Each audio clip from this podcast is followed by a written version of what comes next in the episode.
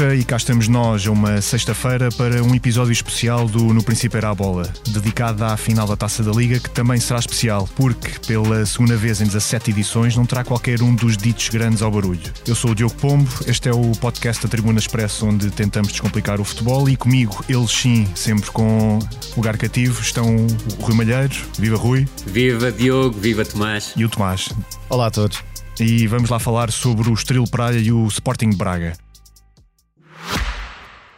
Este podcast Expresso é só um de muitos que pode ouvir no site do Expresso ou na sua plataforma preferida. Histórias inspiradoras, os debates que importam, entrevistas exclusivas. Da cultura à política, da economia ao humor. Ouça onde e quando quiser. Fica a par das últimas novidades em expresso.pt/podcast e nas nossas redes sociais. Expresso. Liberdade para pensar. Tomás, uh, começando por ti, é bom para o futebol português que um troféu nacional, mesmo aquele em que os adeptos talvez uh, valorizam menos, que não seja disputado por um dos ditos três grandes? Eu acho que é ótimo e até é uma prova, se quisermos, de certa forma, mais pensando no Estoril do que no Sporting de Braga, de que há realmente boas equipas para lá dos grandes e temos vindo a reforçar essa ideia ao longo desta temporada. O Moreirense, o Estoril, o Boa Vista, numa fase mais inicial, o Vitória de Guimarães, têm todos bons plantéis, ehm, eh, têm todos bons jogadores, têm todos treinadores com ideias eh, diferentes entre si, mas positivas, que tentam valorizar os clubes, tentam lançar as carreiras de ehm, diversos jogadores e o Estoril chega à final, claro, com alguma felicidade, claro, com algum desperdício do Benfica, isso é tudo verdade mas ainda assim com uma ideia personalizada, com uma equipa muito competitiva e a demonstrar de facto que há ali 4 ou 5 jogadores muito acima da média para um, o futuro. Também sabendo expor algumas fraquezas do Benfica do ponto de vista defensivo, nomeadamente na forma como os alas projetavam Wagner Pina e Rodrigo Gomes para combinações quer com Heriberto numa fase inicial à esquerda e com o inevitável Rafi Kitano, que acabou por marcar um, um, grande golo e fez uma excelente exibição na condução, no drible. Depois no meio campo Mateus Fernandes foi gigantesco, um dos melhores em campo, certamente. E a ganhar também capacidade de choque, de combate, recuperação de bolas. Foi um duelo muito interessante entre Mateus Fernandes e uh, João Neves. Coba, tecnicamente, também um jogador interessante na forma como controla a bola e por grid, menos forte defensivamente. Vamos ver se vai parar ao Sporting ou não.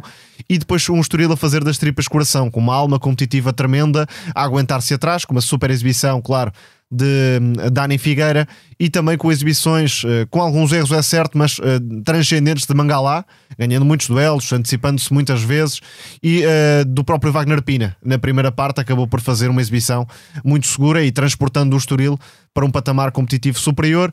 Boa entrada também de Pedro Álvaro e, claro, ali algum desperdício do Benfica, nomeadamente com aquele falhanço inacreditável de Marcos Leonardo, mas não foi o único. Rafa e Di Maria, na primeira parte, acabam por explicar esta vitória do Estoril.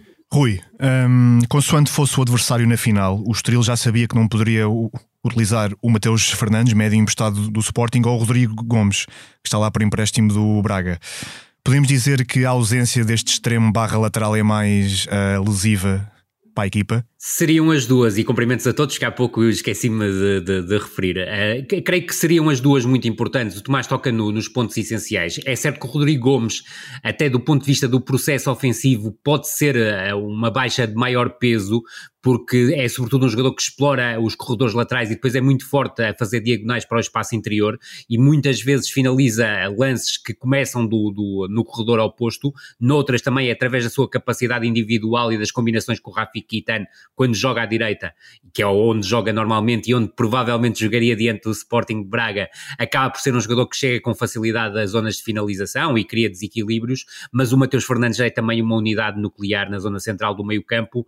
Creio que o Jordan Olsgrove é um jogador também com muito peso na equipa, Creio também que a melhor dupla de médio centro do Estoril continua a ser Jordan Olsgrove com Mateus Fernandes. No entanto, concordo uh, com, inteiramente com, com, o Tomás. O Coba, do meu ponto de vista, a nível defensivo, não é tão forte como, por exemplo, a procurar iniciativas de condução de bola a nível do passe, creio que também poderá melhorar um bocadinho a tomada de decisão, mas é sobretudo um jogador que é capaz de queimar linhas. Uh, no fundo, se quiseres, uh, é um bocadinho o Renato Sanches desta equipa do, do, do Estoril, e perdoem-me a analogia, mas é pronto para termos um bocadinho um paralelo com aquilo que uh, ele proporciona ao meio-campo do Estoril. No entanto, e concordo mais uma vez com, com, o Tomás, para não ser dissonante, eu creio que o Mateus Fernandes é uma, é uma pérola desta equipa do, do Estoril, creio que é um jogador que nesta altura estaria a ter minutos na equipa do Sporting e convém recordar, sobretudo a, a, quem, a quem nos ouve, que o Mateus Fernandes não regressa agora em janeiro ao Sporting porque já foi utilizado pelo Sporting esta temporada e fruto do regulamento não pode regressar ao Alvalade, porque do meu ponto de vista, independentemente da qualidade inequívoca que o Coba Condradi tem, o Mateus Fernandes é neste momento muito mais jogador. Mas é que em sobre o Coba, jogo, desculpa só uh, interromper. Força, força, Tomás. O Sporting tem mais falta de um 6 suplente do que de um 8 suplente. E isso também Concordo. levanta algumas questões, porque para o futuro próximo, uh, Ruben Amorim terá, obviamente, o regresso de Morita, Bragança, Pedro Gonçalves e a pensar na próxima época Mateus Fernandes. Se juntarmos aqui com a equação, fica com um excesso de opções, claro, num cenário eh, de, de futuro, mas uh, poderá haver aqui a intenção de talvez fazer de Koba um suplente de Ullman. Não sei se poderá passar por aí, sendo que o jogador faz as duas posições, mas parece é, mais um 8, não é? Sem dúvida nenhuma, concordo inteiramente contigo. Acho que é mais um 8. Eu já o conhecia antes de vir para o Estoril e sempre se destacou muito mais como um 8, um jogador de, de, de condução, capaz de esticar o jogo e de queimar linhas, do que ser um 6. Mas não é um recuperador nato, Ruben, não tem grande sentido Exatamente. Posicional. Verdade. Uh, e, uh, e aquilo que me parece, e, e, concordo contigo, é que muito provavelmente o Ruben Amorim não está a pensar no imediato no Coba Condadri, até porque o Morita mais cedo ou mais tarde acabará por, por regressar para a posição 8, mas sim provavelmente numa adaptação dele num futuro a uma posição 6, sendo um jogador que será o concorrente direto do, do, do Yulman. Até porque também poderíamos pensar de outra forma, que era o Morita baixar para a posição 6, algo que ele já fez várias vezes, mas não acredito que o, que o Ruben Amorim nesta fase da, da temporada desfaça o 6-8 com que tem vindo a jogar habitualmente, ou seja, Yulman claramente mais 6, Morita claramente mais 8. Falamos de 6 e de 8, eu já agora vou aproveitar a deixa para introduzir-vos também o tema de João Moutinho, que aos 37 anos e com mais de mil jogos na carreira vai ter aqui mais uma final. E ele, ele tem andado a aproveitar a lesão do, uh, do Almuzrati para se Sim. assumir. Já falámos muitas vezes da riqueza do plantel do Braga, que se dá ao luxo de ter, por exemplo, um Almozrati que foi protagonista tremendo na última temporada, uh, completamente ausente e ainda assim ter muita qualidade a nível de, de meio campo com o Vitor Carvalho. E até libertar o André Horta. Também, Tomás. exatamente. Exatamente. Portanto, há aqui grande riqueza no plantel do Braga, com o regresso feliz de eh, João Moutinho. É um caso diferente do José Fonte, por exemplo. José Fonte com uh, mais problemas para encaixar e para subir o nível nesta equipa do Braga. Moutinho uh, é o contrário tem prestado muita experiência, inteligência tática, sentido posicional, arroba bolas, é sempre sereno ao nível do passe e foi um dos eh, melhores em campo nesta partida contra o Sporting, num jogo de resistência, mais do que outra coisa. Foi um jogo de resistência para o Braga, uh, na primeira parte, sobretudo, e ali no arranque da segunda também, até ao golo. No fundo, e uh, a adaptação de Vitor Carvalho também, que acabou por ser feliz. O Sporting foi muito mais perigoso à esquerda do que propriamente no corredor direito. Vitor Carvalho, como um perseguidor, de Marcos Edwards, uma adaptação que Arthur Jorge tem vindo a experimentar no, nos grandes jogos, tinha acontecido contra o Real Madrid, por exemplo. Curiosamente no centro-direita por causa é, do Vinícius Júnior. Vitor Carvalho encaixou da equipa a sentir mais necessidade disso e neste caso foi no corredor direito. Mas o Sporting depois deu ali a volta e acabou por eh, muitas vezes trocar uh, para a direita e Edwards a baixar mais na zona central para confundir essas uh, marcações do Braga. E o jogador que teve a grande vantagem tática deste jogo foi Nuno Santos. E aqui uh, não é um jogador muito discutido, repito, é um jogador que creio que a maior parte dos adeptos do Sporting apreciam ou pelo menos valorizam.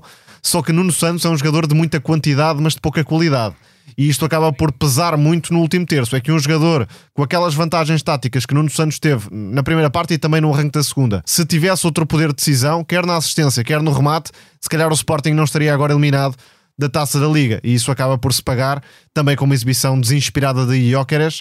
Uh, não creio que tenha havido uma super exibição dos centrais do Braga. Paulo Oliveira, por exemplo, fez um bom jogo, sim, mas uh, em muitos momentos teve uh, condições para fazer bem melhor e tecnicamente ou na decisão uhum. acabou por pecar e isso uh, ficou claramente. Até em campo aberto, Tomás, o que não deixa de ser curioso. Sim, é um jogador com algumas irregularidades técnicas, uh, não é muito fino e isso acaba muitas vezes por se notar no, no jogo do sueco, acabou por ser claramente uma dessas partidas. quanto a mim, o melhor em campo foi Pedro Gonçalves, uma exibição de mão cheia, a perceber espaços, a desmarcar-se na meia esquerda para criar condições para que Trincão, por exemplo, pudesse receber no entendimento com o Nuno Santos, também a tentar de, de fora da área ou de meia distância, uh, faltou-lhe o golo. Foi a única coisa que faltou à exibição de Pedro Gonçalves. Ruben Amorim reconheceu que, de facto, aquelas mexidas não acrescentaram muito à equipa do Sporting. Penso que Trincão não é o jogador ideal para fazer Jenny Catamo. Não é um, um agitador nato, Trincão. É um jogador mais até de último passe, por Sim, exemplo. Um lançador. E isso acaba por se notar na, na questão uh, de jogar em largura, aberto no, no corredor.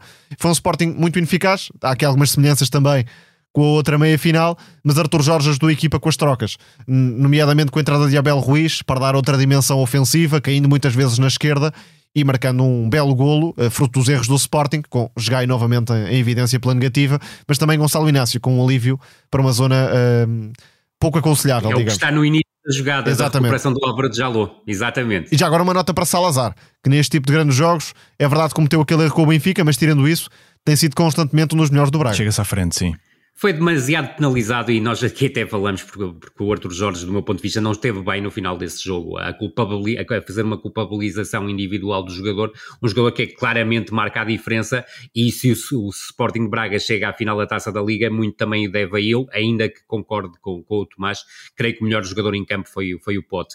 Há paralelismo entre as duas meias finais, claramente, é, são uma prova total de ineficácia por parte quer do Benfica, quer do Sporting, do meu ponto de vista, ainda mais penalizada a equipa do Sporting porque conseguiu criar muitas situações e muitas oportunidades de, de golo, principalmente durante a primeira parte, mas também até ao minuto do, do golo do Sporting de Braga. Depois é algo inexplicável aquilo que o Sporting não consegue fazer estando em desvantagem no marcador, ou seja, uma má reação à adversidade por parte do Sporting. O Ruben Amorim, tal como admitiu e muito bem, eh, não esteve propriamente feliz no momento das substituições, creio que foi algo precipitado, mas sobretudo vimos a partir daí um Sporting a bombear bolas para a frente, sem grande critério critério ou a buscar o jogo exterior e cruzamentos sem grande nexo para a zona de, de finalização. No entanto, também não queria deixar de, de, de reparar no, num aspecto uh, que nós também já tínhamos falado aqui, é que do ponto de vista estratégico o Arthur Jorge tinha tido até o momento muitas dificuldades para se impor, uh, quer o treinador do Benfica, quer ao treinador do Futebol Clube Porto, quer ao treinador do Sporting.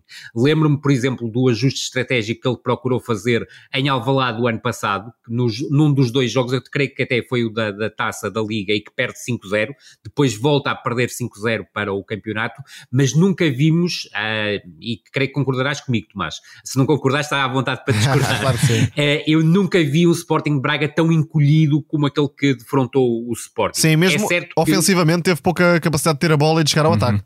Muito pouca capacidade. Também porque Álvaro Jaló era o avançado, isso já muda um pouco o perfil da equipa. Verdade, mas sobretudo para os jogadores que têm, ou seja, são jogadores com capacidade para ter bola, como mostraram a partir do momento em que o Abel Ruiz entrou em campo, porque faltava esse jogador, esse tipo de referência que permita à equipa respirar um bocadinho com bola e segurar a bola. Não é o caso do Djaló, porque o Djaló busca permanentemente quando joga como avançado centro a profundidade, e é certo que em alguns momentos pode ser muito importante, não do meu ponto de vista na forma de uma abordagem a um jogo diante do Sporting, mas aquilo que vimos foi um Sporting Braga muito recuado, a jogar com linhas baixas e às vezes até baixas, organizado do ponto de vista defensivo no 5-4-1 e a arriscar muito pouco do ponto de vista ofensivo.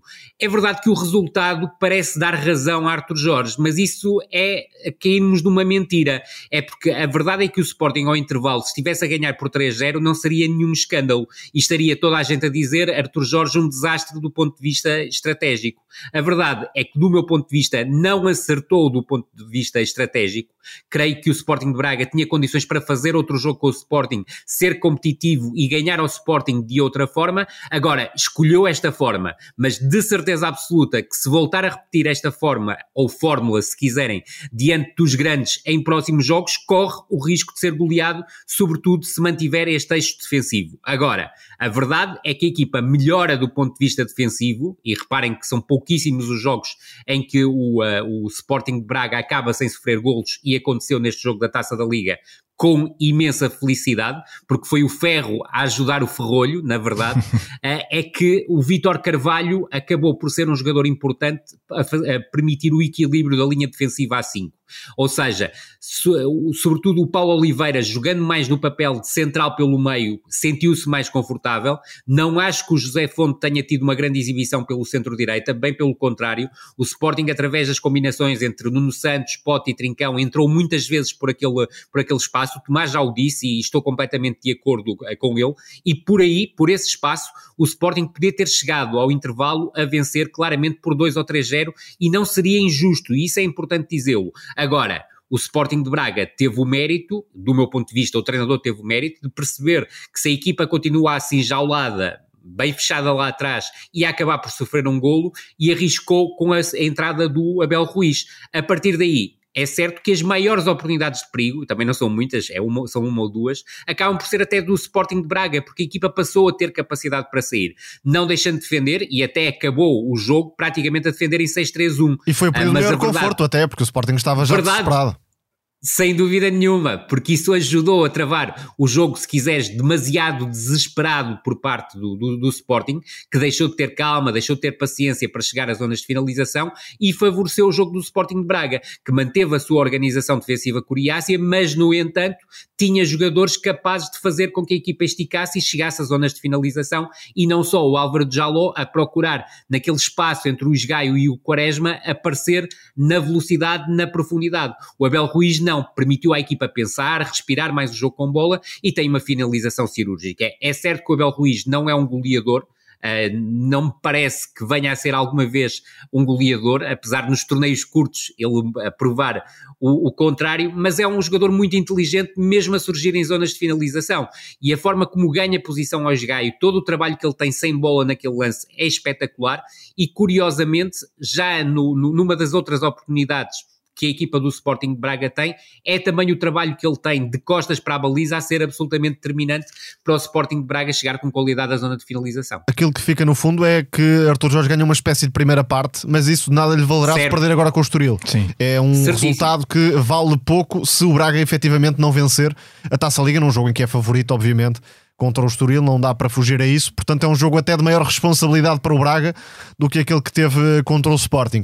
Ainda deste jogo, é justo elogiar a prestação de Eduardo Quaresma, cada vez mais confiante nas ações com bola, uh, sobretudo a progredir, uh, a assumir o drible também, por vezes, e é um central que desde a formação mostrava esses atributos e, claro, com menos confiança também não as demonstrava em contexto de equipa principal, mas está mais solto nesse sentido, mas também capaz de proteger as costas e de se antecipar muitas vezes, com bom timing de desarme. Portanto, é um dos jogadores que o Ruben Amorim ganhou para a causa e isso ajuda porque é um jogador que, no fundo, preenche a vaga que era de Santos Just, mas que nunca está disponível. Uhum. O, o, o, jogador Tu fizeste uma analogia no, no X ou no, no, Eu prefiro não continuar a dizer Twitter, muito interessante com o Frankie de Jong. Eu percebi que algumas pessoas não, não, não a entenderam, Sim, é mas a verdade é que é uma analogia perfeita com o início de carreira do Frenkie de Jong como defesa central. É isso, porque Frenkie jogava a central até com Kaiser, o treinador que passou Exatamente. pelo Sporting, jogava como central, Verdade. mas de progressão autêntica, arrancando até a área contrária. E foi aquilo um que o Eduardo Quaresma foi. Sim. Exatamente isso. Um, que foi e que tem sido, e é importante referir isso, e creio que ele voltará é um a ser muito parecido com o Sanchez, em termos de características. Sem Aquelas arrancadas sem que, uh, no fundo, Mateus Reis faz parecido, mas do, no corredor contrário. Do lado, do e o Sporting contrário. não tinha uh, em Dioman, que é um jogador mais de passe do que de transporte. Exatamente, e não sei se concordas comigo, Tomás, eu creio que o, o, o Eduardo Quaresma, uh, ainda assim, é um bocadinho mais burilado tecnicamente do que o Sanchez. O Sanchez é mais, mais arrancada Exatamente, é mais levar o jogo para a dimensão física e o Quaresma, tendo a dimensão física, tem uma dimensão técnica muito elevada para um defesa, para um defesa central. Sim, até fez eu, uma eu sei que vou dizer algo que muita gente não irá concordar comigo, mas do ponto de vista técnico, o Eduardo Quaresma é o melhor defesa central do Sporting. E há até uma questão que eh, pode ser trabalhada, porque muitas vezes o Eduardo Quaresma entra para ganhar. Por vezes pode ser uh, um jogador mais de contenção, que aguenta a jogada, mas com a maturidade e com o tempo de jogo que vai adquirindo, Exatamente. pode claramente melhorar esse aspecto termos de inteligência defensiva. Agora, tem que manter os índices de concentração e os índices de trabalho altíssimos, porque de outra forma não vale nada ter técnica, não vale, não vale nada dar, dar roletas, porque depois comete um erro defensivo por Sim. estar completamente desleixado e a carreira dele tem sido um bocado feita também. Também houve muita gente a buscar o nome de David Luiz e também não é uma comparação nada mal metida. Não, não é, não é, não é, não é, não é, não é. Mas a, a tua analogia com o Frank de Jong é mais inteligente. Isto porquê? Porque é, é aquela capacidade de um defesa central ter para jogar como um médio quando tem bola, e o Eduardo Quaresma tem isso. O próprio Frank de Jong era capaz de fazer aquela roleta no início da carreira como defesa central que o Eduardo Quaresma fez. O David Luiz também, mas com mais risco, do meu ponto de vista. Era um bocadinho atrás, mais suicida, se quiseres. Mas a verdade, ou kamikaze, para não, não ser tão, não, para não ser tão contundente. Mas, mas, é, mas é isso, é também é, faz sentido irmos, irmos por aí e buscarmos esse tipo de, de, comparação, porque fica sempre, fica sempre engraçada. Mas a verdade é que quando li, uh, e por acaso já foi depois do, do jogo, quando li a, a, tua, a tua observação sobre a comparação com o Frank de Jong, percebi A observação é de 2019, é, nem é de agora. Exatamente, exatamente, exatamente. Mas percebi perfeitamente onde é que tu querias chegar e tem muito a ver até com aquilo que era o Eduardo Quaresma no seu percurso de formação e aquilo que o Frank de Jong era no seu percurso de formação e, se quiseres, no início do seu percurso como profissional no Ajax. Agora, obviamente, para quem não percebeu, e, e, é óbvio que muita gente não percebeu, até porque não segue os jogadores desde essa altura, é, é difícil perceber que o Frank de Jong de hoje certo. era um defesa central no início da sua formação, como é óbvio, não é? Ainda bem que vocês falam em defesas, porque nós já aqui conversámos muitas vezes sobre o regresso do José Fonte e do uh, João Moutinho ao futebol português, mas também temos hipótese de falar do, do, do grande Mangalá, que pronto, é um homem que já foi um Mundial, já foi um Europeu, já jogou na Champions por vários clubes e agora de repente caiu num estoril que está cheio de juventude e de miúdos formados em grandes. É ali Faz um, esse contraponto na balança. Sim. Agora, não é nem de perto nem de longe um dos melhores centrais do Estoril, antes pelo contrário, é um jogador que uh, tem muita tendência para o erro, até porque tem aquele estilo impetuoso de antecipação, uh, distrai-se muitas vezes durante as partidas em termos de posicionamento. Uh, já não tem a velocidade e o Também já não tem a velocidade para é? compensar é? certos erros. Isso mesmo. Agora, uh, cometendo erros que os cometeu nesta partida com o Benfica, acabou também por salvar muitas situações um, para a equipa do Estoril. Uh, Pedro Álvaro e Bernardo Tomás, Vital... não sei se concordas comigo, e desculpa interromper porque houve um pormenor que é um por maior na abordagem do, do Vasco que se abre este jogo diante do, do, do Benfica. É que o Mangalá tem sempre jogado como central pelo meio e tem estado mal a jogar como central pelo meio, convém dizê-lo. E neste jogo jogou como central pela esquerda, trocando de função com o Bernardo Vital. E eu creio que o Bernardo Vital comandou muito melhor a última Excelente linha do que o Mangalá costuma comandar. Não é? Exatamente. É, é que o central do meio... Uh enfim, preferencialmente tem de ser sóbrio, tem de compreender o jogo, uh, tem de comandar e creio que Bernardo Vital fez melhor esse papel e poderá fazer melhor esse papel daqui para a frente do que, uh, por exemplo, Mangalá. Depois o Pedro Álvaro também teve uma excelente entrada, o, o Estoril acabou por eh, limpar Concordo. muitas bolas em zona de, de, remate ou de possível remate para o Benfica e de facto foi uma exibição, uh, mesmo permitindo muitas oportunidades ao Benfica, que revelou alguma transcendência do Estoril em relação àquilo que tem feito noutras uh, partidas. Agora, o Benfica, claro, fica a queixar-se de si próprio em vários momentos, naquele falhanço de Rafa na primeira parte, no de Di Maria, no de Marcos Leonardo. Agora, uh, não me parece nada que Schmidt tenha ajudado os encarnados na segunda parte, com as mexidas. Sem dúvida. É que há ali um, um ponto-chave. Uh, Vasco Seabra lança João Marques para o jogo eh, trocando com o Heriberto, que é mais um avançado, e João Marques é mais um terceiro médio. Uhum. Mais um Baixa médio. em apoio, guarda a bola, tem muita pausa, define. É, o, muito o na passe. linha do João Mendes e do Nuno Santos, é, como nós falamos no episódio de segunda-feira. Precisamente, ou até do próprio Pedro Gonçalves, quando joga por ou vezes Pedro Gonçalves, naquele exatamente. papel. Mas mais um terceiro médio do que um avançado. E isso acabou por deixar os uh, médios do Benfica muito expostos. Uh, e o Estoril teve vários uh, períodos em que guardou a bola e conseguiu entrar também com Guitano na meia direita ou com João Marques na meia esquerda no meio campo do Benfica e por isso aquela passagem de João Mário para a zona central, em vez de, por exemplo, dar entrada a Florentino para reforçar a capacidade de, de roubar a bola ao Estoril, tendo Coxo naquele papel de extremo ou de médio, descaído para a esquerda, uh, pareceu-me claramente uh, olhar muito para a frente sem controlar o meio campo. E o Benfica, nos Concordo. últimos minutos, uh, viveu mais do sufoco da insistência do que propriamente de um jogo pensado e, e controlado, porque isso não teve. Isto na, na não, última não meia teve. hora. Uhum. Rui, para... E deixa-me até Sim. referir, e concordo exatamente com as críticas que fizeste ao Roger Schmidt, mas tenho que juntar mais uma crítica ao Roger Schmidt. O, o, o Estoril jogou com o Futebol Clube do Porto e perdeu 4-0, jogou com o Sporting e perdeu por 5-1 nas últimas, uh, nas últimas semanas, aliás, duas, três semanas. Uh, é verdade que já tinha ganho duas vezes ao Futebol Clube do Porto, mas perdeu sempre a jogar da mesma forma, a mesma forma com que jogou contra o Benfica. E não vi o Benfica minimamente preparado, por exemplo, para ter soluções para uma equipa que joga com a linha defensiva subida, como é o caso do Estoril. Foi uma equipa sempre muito previsível. O Tomás e eu já falamos aqui várias vezes da questão da largura do ataque do Benfica, principalmente à esquerda, apesar dos esforços do Morato para se desdobrar uh, sem bola, continua a ser muito previsível, mas foi um Benfica sem soluções, se quisermos, para conseguir ferir a equipa do Estoril. E, sobretudo, depois dos exemplos recentes diante do Sporting e diante do Futebol Clube do Porto, que foram equipas letais a, a ferirem o adversário na profundidade, até a opção por Musa como avançado inicial, a Estranha. mim fez-me. Uh, exatamente, era o jogo menos ideal para o Musa ser opção, para ser opção. Porque se era um Benfica que precisava e tinha condições para ferir o adversário na profundidade. O último jogador a ser apostado, do meu ponto de vista, entre os avançados do Benfica, e, seria o Musa. E mesmo tecnicamente, é na relação com os médios, Artur Cabral dá Certíssimo. mais garantias. É um jogador mais fino, que eh, tem inteligência para perceber alguma. o espaço. Em apoio.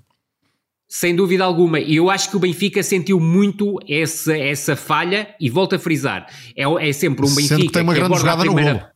Eh, Verdade. Grande parte do gol é, é Musa. E, e, é importantíssimo na recuperação alta que acaba por fazer e depois na simulação, mas praticamente é o único lance de grande registro do Musa na partida, mas absolutamente nuclear no lance do gol, mas também muito mérito para a forma como o Otamendi recupera e depois, uh, recupera não, uh, recebe o passe após a, a, recuperação do Musa e varia o jogo para o centro-direita e depois tem capacidade para chegar à zona de, de finalização, mas volto a frisar, continua-me a parecer que o Benfica, e nomeadamente, e neste caso a crítica é Roger Schmidt, continua a facilitar muito na abordagem à primeira parte aos jogos, uh, ou seja, nota-se que há alguma preguiça na preparação das partidas e que serve muito da primeira parte para depois ao intervalo procurar a solução mágica, ou seja, saber onde é que há o espaço a explorar e depois tal como o Tomás disse, e muito bem, não foi feliz na forma como fez substituições. Houve substituições que eu entendi, a entrada do Marcos Leonardo para mim fez sentido,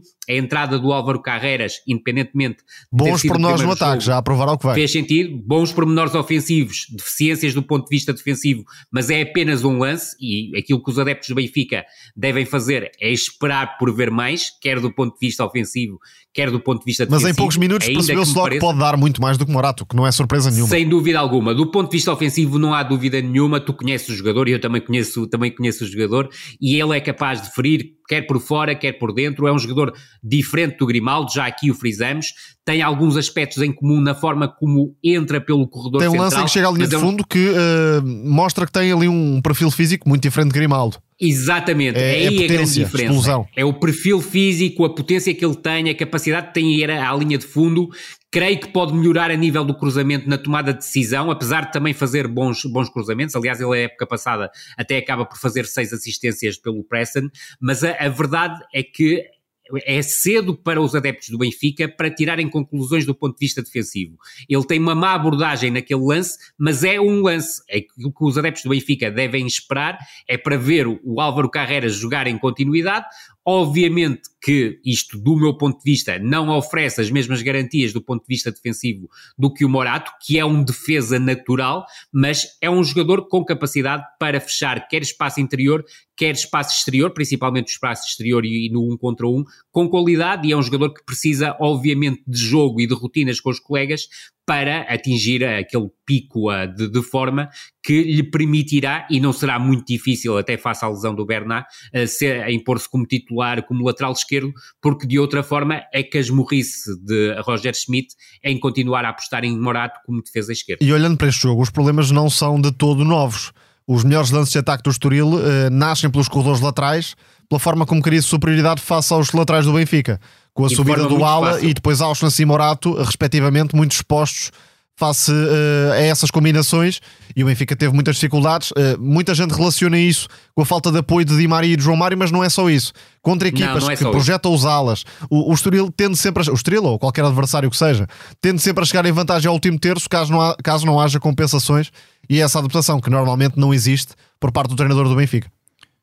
E, e, a verdade é que o Estoril não chegou mais às zonas de finalização, mas chegou às zonas de criação. E se tem havido melhores tomadas de decisão, o Estoril podia ter ferido de, de forma mais contundente o Benfica. Lembro-me de duas situações de contra-ataque, uh, descritas de forma perfeita por, por, por, ti, em que aproveitaram a subida dos laterais e costa, as costas dos laterais do Benfica, em que são, há um corte, creio que é do João Neves, que acaba por ser decisivo num dos lances, e noutro é uma má tomada de decisão por parte de um jogador do Estoril, uh, que impedem que a equipa acabe por chegar com qualidade à zona de finalização. É que pondo as coisas de outra Mas, forma... volto a frisar, desculpa só, é só para mesmo para rematar, mas volto a frisar, é, é, acho que é fantástico para o futebol português que a final da Taça da Liga seja entre o Braga e o Estoril, reforça as palavras do Tomás no início, é muito, há muitas equipas a jogarem bem bom futebol no, no, no futebol português, com formas diferentes de jogar, mas que acabam por ser mais valias para o futebol.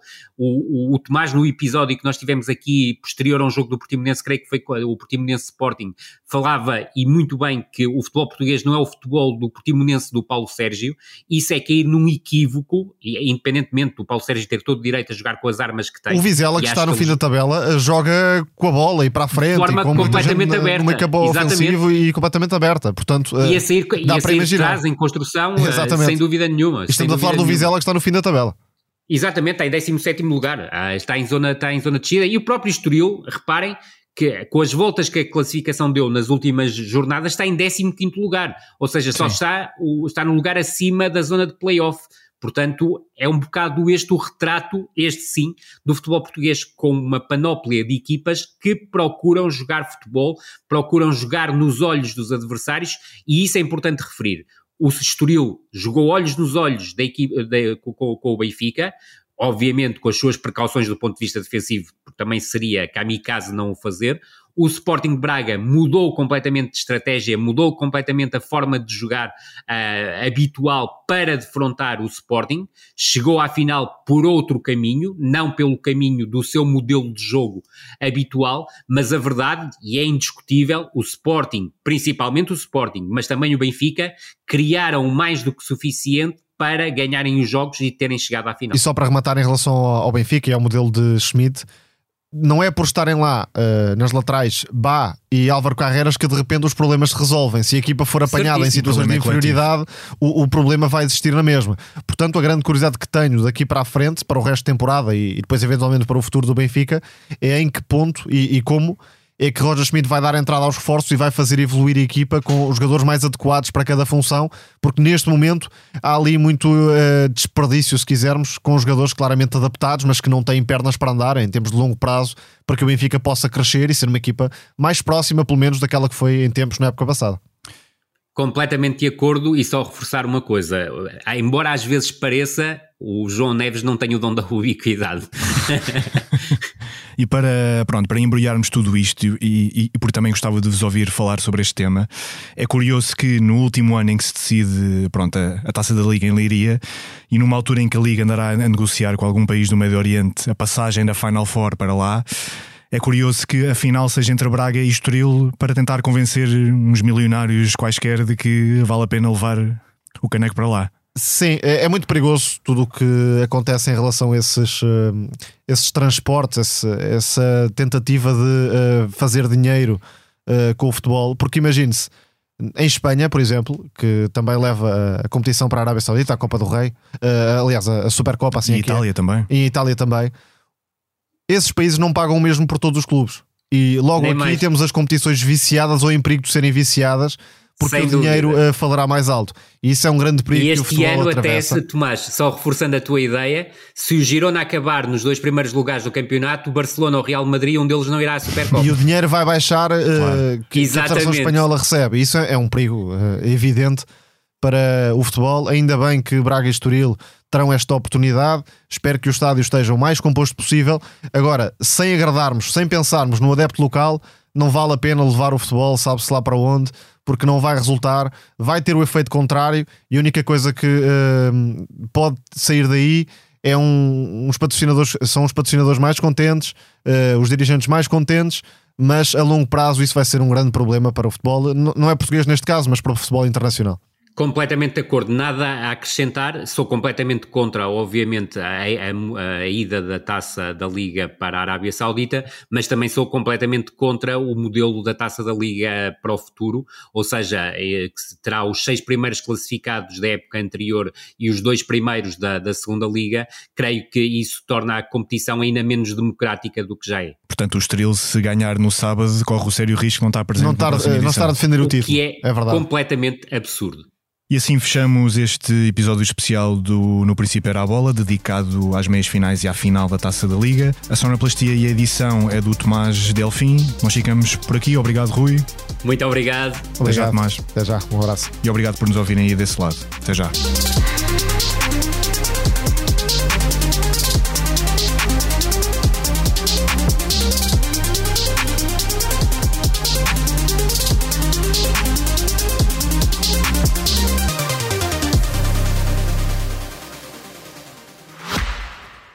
Este podcast Expresso é só um de muitos que pode ouvir no site do Expresso ou na sua plataforma preferida. Histórias inspiradoras, os debates que importam, entrevistas exclusivas. Da cultura à política, da economia ao humor. Ouça onde e quando quiser. Fica a par das últimas novidades em expresso.pt/podcasts e nas nossas redes sociais. Expresso Liberdade para pensar.